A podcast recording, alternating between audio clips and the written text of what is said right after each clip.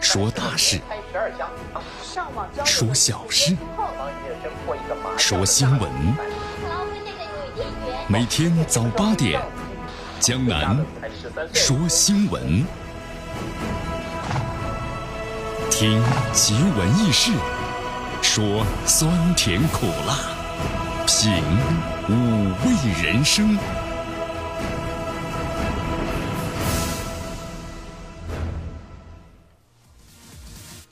这时间过得真快啊！转眼之间呢，这暑假呀，七月份、八月份，哟，这暑假呢，即将就要过去了。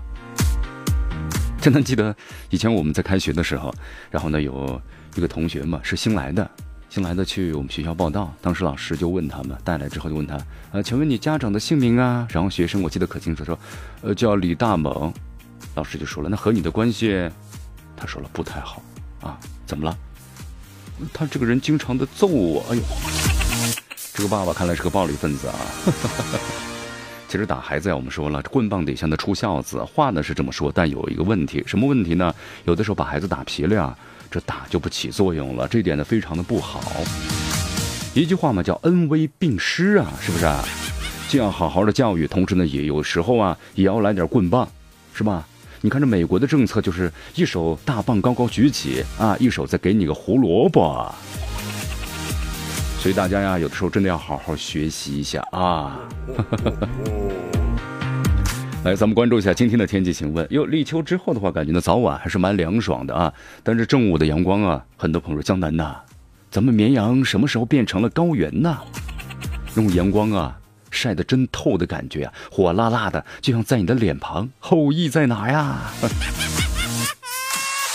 后羿说我在富乐山练剑呢啊，谁射的呀？来，咱们关注一下今天江南说新闻的主要节目内容。首先呢，我们一起进入的是资讯早早报，资讯早早报，早听早知道。避免国家安全的审查成为中美企业开展的投资合作的障碍，在昨天的中方发言。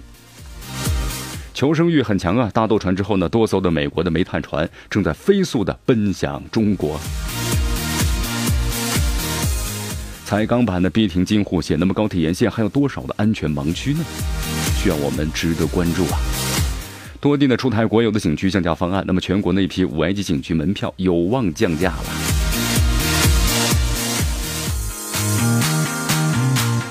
好，今天的咱们的今日话题啊，要和收机前的朋友们谈一谈：土耳其退出北约已是必然吗？专家们说了，埃尔多安和以往相比的话，有很多可以利用的空间。但是也有很多没了。好，大话体育，关注亚运啊！昨天的话呢，咱们这亚运会啊已经是提前开打了。呃，这个足球呢，因为要经过很多场的预选赛，所以说足球的话呢，在昨天下午的时候啊，二零一八雅加达男足比赛已经拉开了展幕。中国二十三岁男足呢，对阵是东帝汶二十三岁男足，这个结果怎么样呢？最终结果，呃，关注我们今天的节目吧，江南。好，结果还是不错啊！你听江南这爽朗的笑声，最终结果呢六比零。哎，提前告诉大家吧。好，以上就是今天的江南说新闻的主要节目内容。那么接下来呢，我们就一起进入资讯早早报，时政要闻、简讯汇集、热点评说、资讯早早报。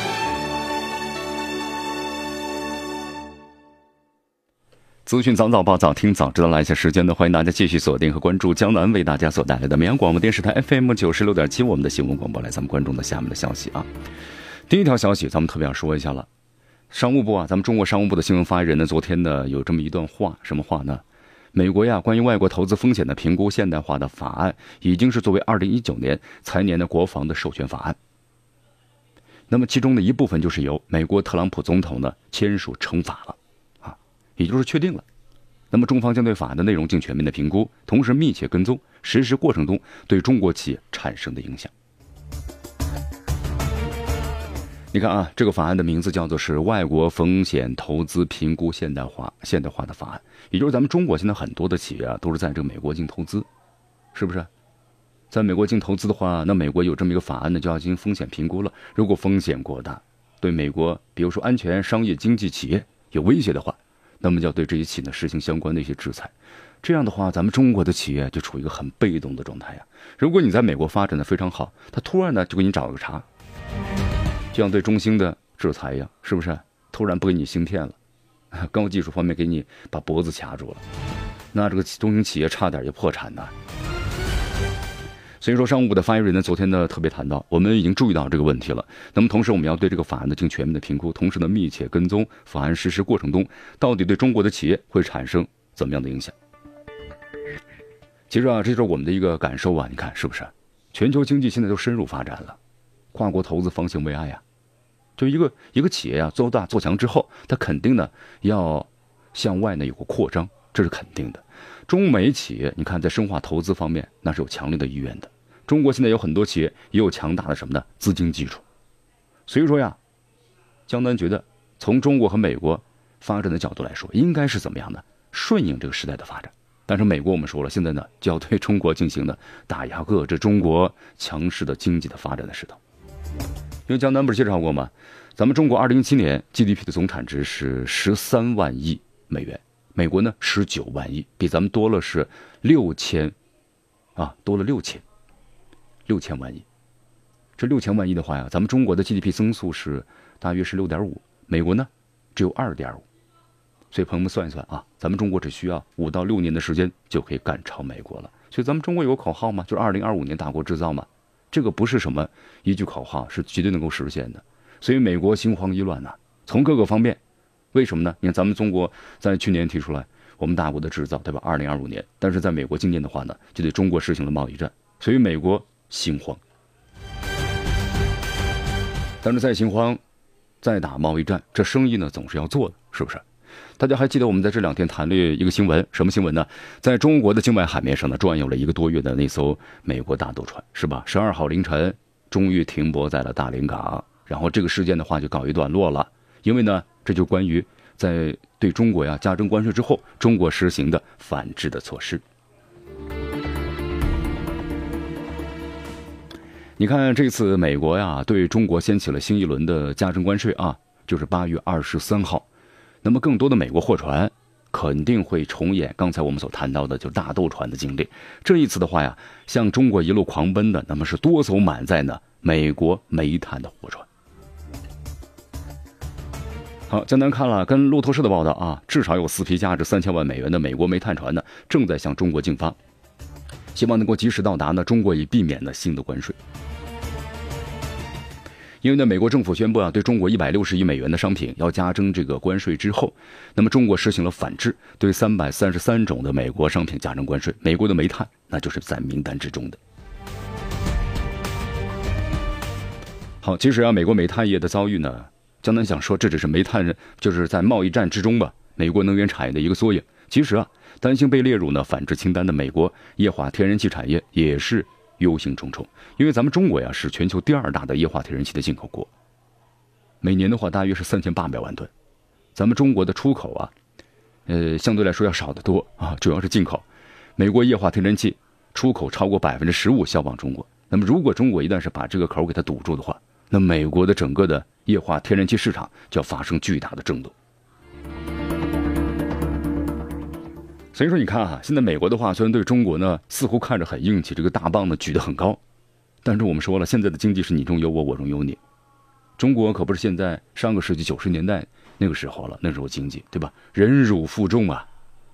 现在呢实行可以实行反制，是不是反制措施？所以说这美国的企业损失也非常严重。但是我们一句话嘛，尽量是以和为贵，能谈判的尽量不开战，实在避免不了的，那么来则能战，对吧？战则我们要必胜，其实啊，这也就是世界的丛林的法则。你想要和平发展，那别人呢要给你立规矩，就是这美国，他不让你好好发展，搞经济霸权。所以说啊，咱们对这个美国呢，第一不能抱有幻想的。好，继续锁定和关注江南为大家所带来的资讯早早报，资讯早早报，早听早知道。迎着晨光，看漫天朝霞，好的心情，好听的新闻。走进江南说新闻，新闻早知道。与江南一起聆听江南说新闻。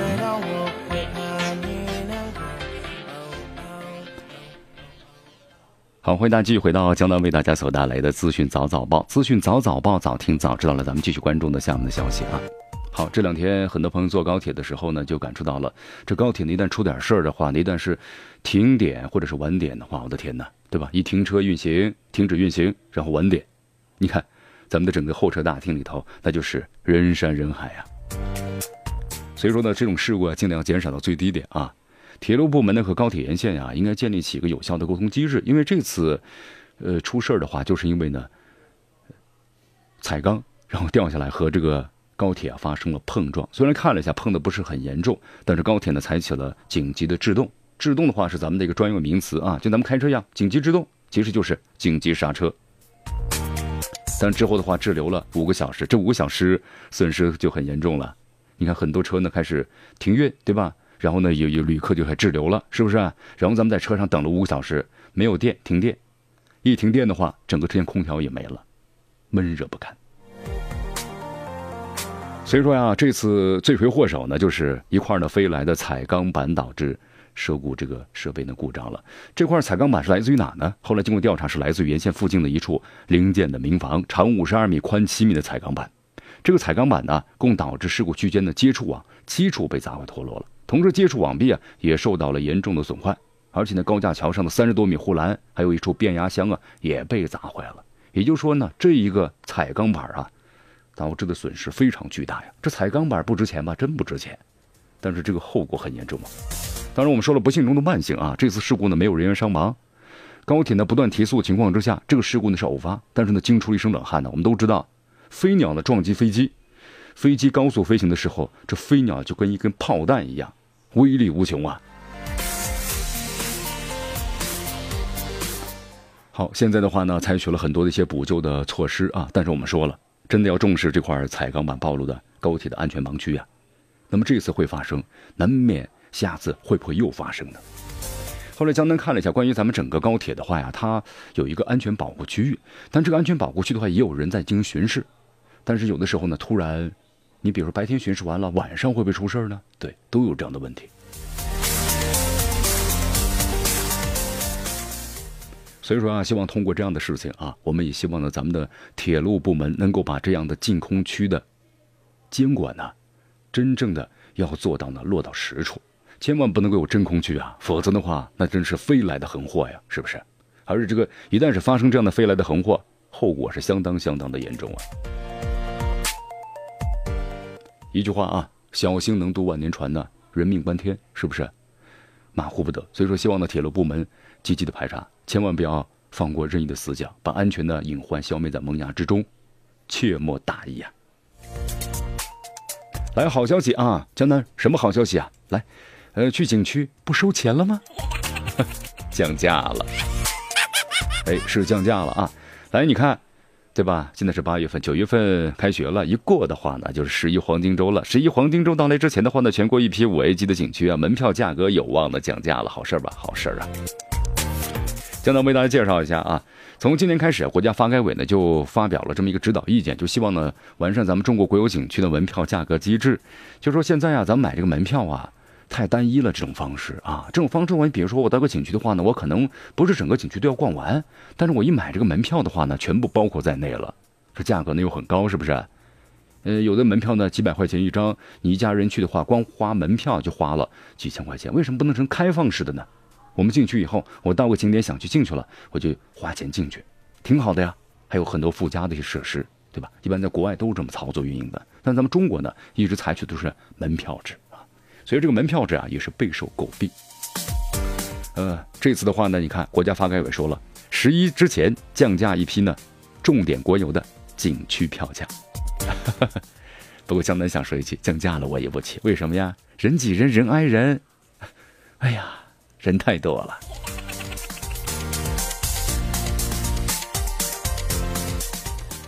好，最近的话呀，咱们中国邮政呢出了一张这个邮票啊，很多你看现在咱们不写信了呀，几乎这邮票呢从我们的记忆中都快要消退了啊。但是，企业爱好者们呢依然还非常的热衷于邮票，对吧？要把它呢买了之后啊保存下来。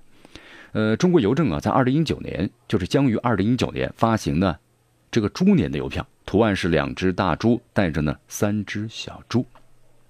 亲爱的朋友们，您从这邮票上看出什么了吗？看出什么了呀，江南啊？两只大猪加三只小猪，一共是五只猪。千万别这么说啊！其实啊，有的朋友说了，难道是传说中的三孩开放？哇，这朋友你可真厉害啊！呃，但是我们说了，政策的走向能不能从邮票上看出来，咱们还真不太好说啊。但是从这个单独的，呃，你看，独生子女到二孩，再到什么呢？全面二孩放开，对吧？然后呢，三孩，这三孩能出来吗？其实还有个问题，现在啊，你看就要生二孩呢，很多人也不愿意去生了，因为那是什么呢？一个生活成本和压力的问题啊。这是呢，这是实打实的呀。有很多朋友都要考虑啊，我生了孩子以后，生了二孩以后，十来代的问题。这孩子生下来呢，咱们不是添双筷子的问题了，现在是要给他一个很好的一个教育的环境，对吧？如果没有这样的条件的，很多朋友说算了，那我还是不要二孩了。所以说，二孩呢放开了以后，咱们中国二孩的出生率其实没有在预想之中，这就是市场的条件。因为在国外欧美的话，为什么呢？出生率那么低呢？生活压力太大。你包括在日本的出生率非常低啊，在韩国亦是如此，年轻人的压力很大呀，是不是？那么咱们中国呢也是这样。你看咱们中国以前的话呢，出生率高呢是也是高在农村，呃，但是现在的话呢，咱们中国农村这劳动力。对吧？大量的剩余出来之后，很多人走向了城市，在城市的安家落户。但在城市之中，大家发现了，你一工作以后，有没有时间照顾孩子？或者说父母来照顾？父母来照顾，父母年龄也大了呀。然后呢，孩子的话呢，那成本呢？从孩子出生到孩子成年或者大学毕业，你不投入个几十万，能拿得下来吗？不行。所以说呀，光鼓励呢不行，这个鼓励啊还要落到实处。对吧？因为国家呢，我们非常担忧的一点就是关于人口的老龄化。因为在日本的话，现在呢，它整个的老龄人口啊，已经占到了百分之四十左右了。也就是说呢，将近是一半左右的人都是老年人了。特别在日本的北海道嘛，因为日本北海道的年轻人都是往东京去发展去了。在日本北海道，你去看，百分之八十到九十都是老年人，从送货的、工作的，都是留守老人。所以说，咱们中国的话呢。你看，要鼓励调整这个人口结构的话，那必须就是要什么呢？有补贴，对吧？我们说了，真金白银。第二个孩子有补贴，第三个孩子你有补贴，从孩子的学习教育到抚养各个方面都要有补贴，都要有义务有免费。那么这样的话，咱们中国的这个二孩三孩才能够这个生育率啊才能够提升起来。否则的话呀，你看咱们都会做出一个什么呢？成本核算呢？是不是？大家看那个西红柿首付了没有？最后那个镜头不两口在那算吗？哎呦，写了多少清单呢？要多少钱？买什么东西？是不是？对，降价都有一本账啊。好，继续锁定关注江南为大家所带来的资讯早早报，时政要闻、简讯汇集、热点评说、资讯早早报。资讯早早报，早听早知道。来些时间呢，欢迎大家继续锁定和关注江南为大家所带来的绵阳广播电视台我们的 FM 九十六点七新闻广播。江南说新闻。我们来到重庆，重庆呢最近有这么一条新闻啊，引起了重庆广大市民的拍手称赞呢。哟，什么新闻呢？江南，重庆楼市乱象专项整顿的力度将越来越大了。呃，江南这句话怎么理解啊？是这样的，就是在这个呃房产的交易市场啊，很多开发企业和中介机构呢，比如说造谣传谣啊，就说我们这个房子要涨价呀，或者怎么怎么怎么样啊，还要收什么各种的费用啊。那么这都是呢，其实为了房子的更好的尽快的销出去，那么由开发企业或者中介机构啊而传出的谣言。那么这种行为的话呀，严重扰乱了整个的房地产市场。所以说呢，重庆公安机关呢就是特别的发言了。这种情况不只是约谈，可能要会被移送的司法机关。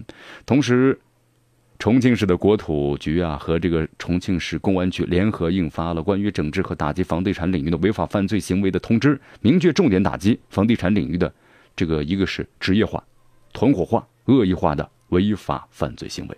这次呢，就是国土部门和公安局联手整顿。你国土部门它没有什么执法权吗？那么和公安部门联合在一起的话。对方就要犯刑，触犯刑事责任了啊！这样的话呢，打击就更有力度，很好，很好，很好啊！哎呀，江南觉得啊，这个房地产市场呢，真的是乱象很多呀，重拳出击，惩治违法犯罪的勾当，坚决把这害群之马呀清出市场。哎呦，黄晓明！哎呦，江南看到不少的这个粉丝们特别喜欢黄晓明，长得也非常的帅气，是吧？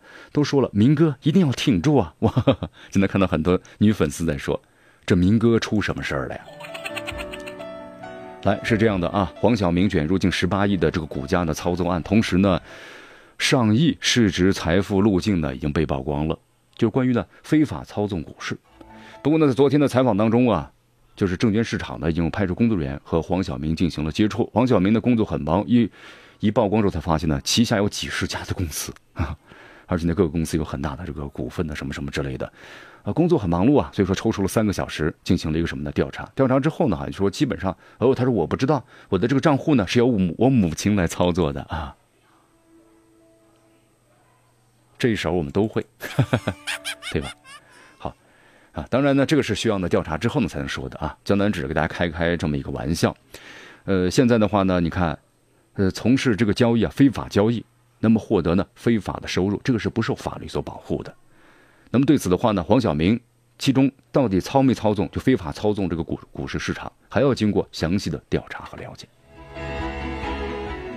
只是呢，根据了解的话呀，就是从监管层人处呢了解，那么黄晓明。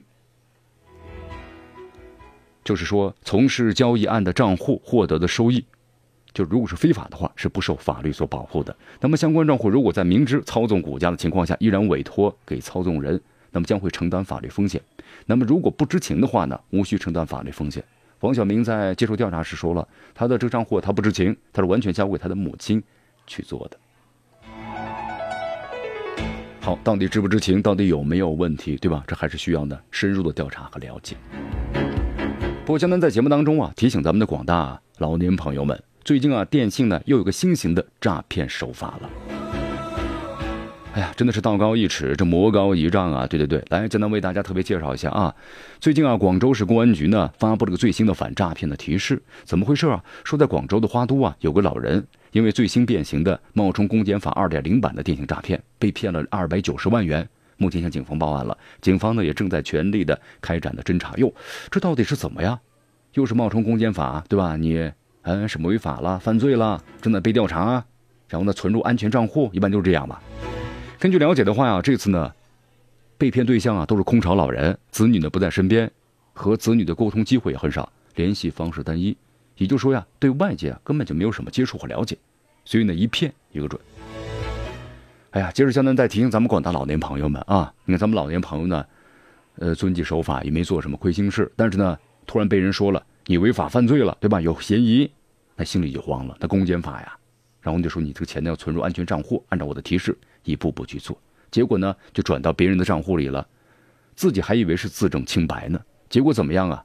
那都是骗子。然后这些骗子呀，升级版就是还要派出什么公安的协勤，还拿一个证件。上门协助你办案，现在升级了，以前就电话，对吧？电话，咱们公安部门说了，我们公安部门从来不会在电话里头办案的，所以说大家都知道了。但是现在这骗子专门找人，然后呢拿着那个协警证，然后呢上门办案了，真的上门办案了，转走你个人账户的资产。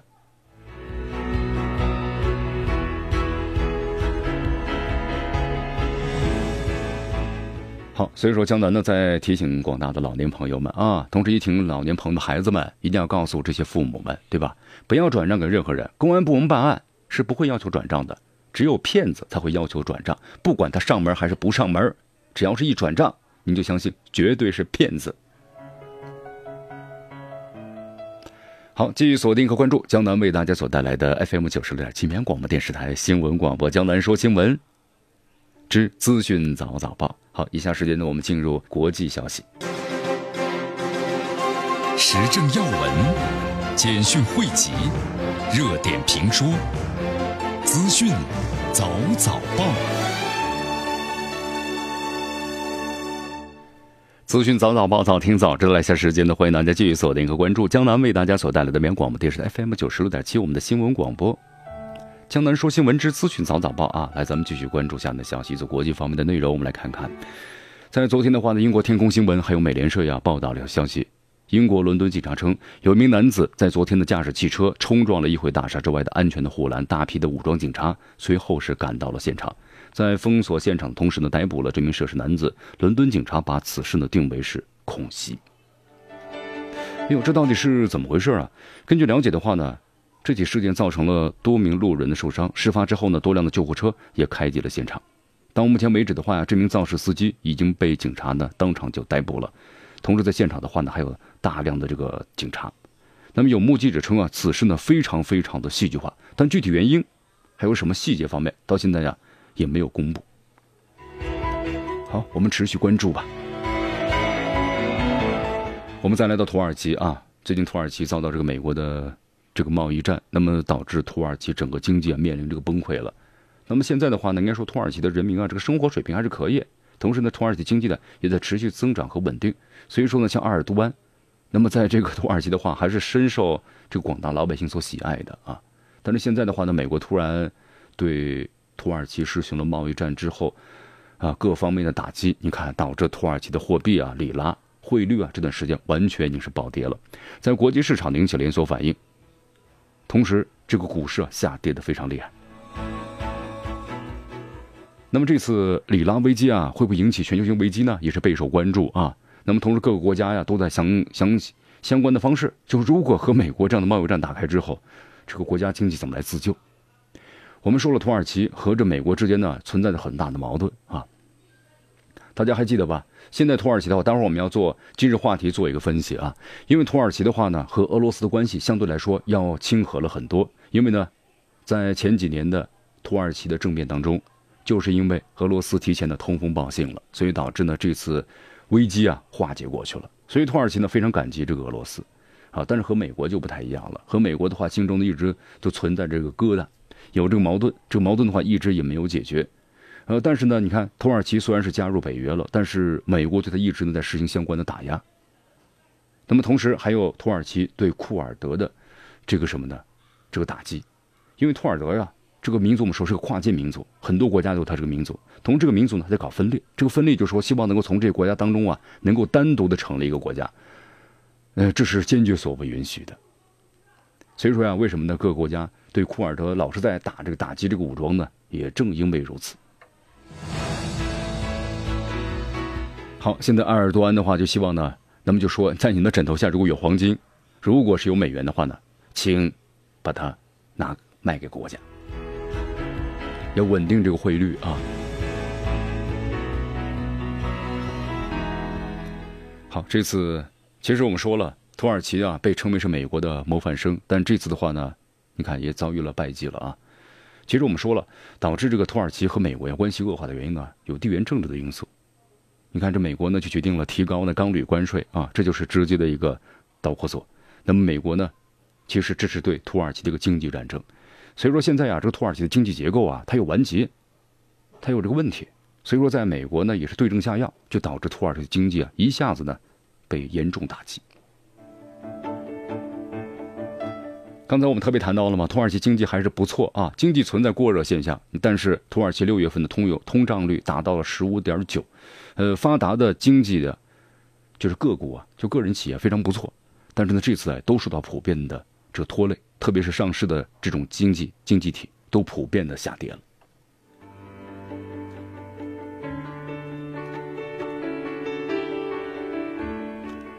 所以呢，在此的话，经济学家们呢都认为不应该夸大土耳其里拉的危机给其他国家或者全球经济带来的冲击，毕竟土耳其呢占全球经济只有百分之一。那么在德国的话呢，经济学家霍尔格·施米丁认为，目前呢不能说里拉已经暴跌到了在新兴市场的引发的一系列的灾难性的事件。大多数经济结构合理、外债呢负担较轻的新兴经济体是不会受到太大的冲击的。好，我们再来到印度啊，印度最近这个政府呀被老百姓在骂啊，骂什么呢？是这样的，印度政府呀在遭遇社交媒体广泛指责之后呢，已经否认了就关于中国公司啊那么印制其。卢比钞票的报道声称的是毫无根据啊，因为之前有媒体报道说有一家中国公司获得了印制多种的国家货币的合同，包括的印度的卢比。很多人认为啊，就是印度人士认为呢，啊，把我们的货币到拿到国外去印刷，这会威胁我们国家安全的呀。所以说呢，对此的话，很多民众呢感到这不不可理解、不可思议，啊，其实这是呢子虚乌有的事情。我们再来到韩国啊，韩国的话，对于上班族而言呢，这个加班的话是最令人头疼的问题了。因为在加班文化呢盛行的亚洲，对吧？隐形加班为处不在啊。在国外不一样，到了下班的点，人马上就跑完了。到了休息的这个什么呢？节假日，别人根本就不谈工作。但是在咱们亚洲不行啊，咱们中国呢也不行，对吧？随时要加加班儿就是没事也要晚点走。针对这个问题的话呀，韩国呢在从七月份开始就实施了新的工作时间的法案，规定每个员工啊每周每周最长的工作时间呢从六十八小时减少为五十二小时。但是呢这项规定啊只是针对呢白领，啊大楼当中的白领，并不适用于呢从事手工或者不定时的人们。这个法案实行了一个月之后啊，由于面临减薪了，对吧？你不加班工作呢也减少了，所以说很多人说不行啊，我要多挣点钱呢。据说很多人呢蜂拥到了监管不力的行业打工，各种的。夜市之间呢兼职，哎呀，挺奇怪吧？本来让老百姓都好好休息的法律，怎么反而变成了逼迫人们呢失去呢夜晚的休息时间的元凶了呢？其实话说回来了，办公室的职工啊，对这个新法律的就白领们呢，对新法律还是非常的欢迎，对吧？不用加班了，到了下班的点，我们就回家了，多快乐呀！但是底层劳动者也就不一样了，底层劳动者的话，他一放假他回家了，他可不行啊。他们本来收入就低，有的是兼职了好几份工作。那么这种不准加班之后啊，他就没有工作了，所以他们被迫要打扰到三份工啊来维持生计。白领们呢希望有更多的休息时间，但是对于底层劳动者而言的话呀，减少工作时间就减少了收入。所以说呢，不可同日而语啊，要区别对待。有的时候呢想做好事儿，反而呢你看。来，我们再来到这美国啊，美国总统特朗普呢，最近又不靠谱了。特朗普说说啊，任何想要在二零二零年大选中和他竞争的人都将遭罪。这特朗普是二十一世纪最伟大的预言家呀。好，在昨天呢，美国总统特朗普啊，向纽约州的州长呢安德鲁·莫库发出警告，说任何想在二零二零年大选中和他竞争的人都将是遭罪啊。怎么遭罪啊？怎么遭罪呢？没说，只是呢发了一个狠话。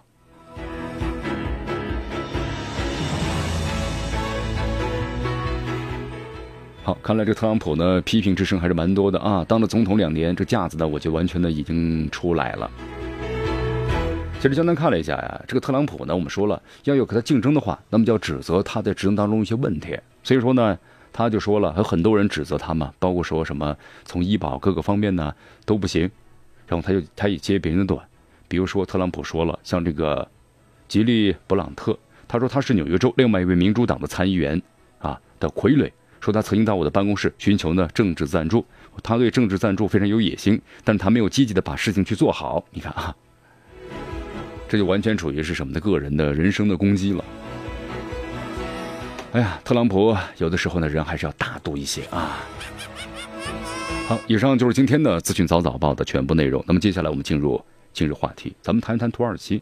土耳其现在是不是要退出北约呢？嗯，专家们也说了，土耳其。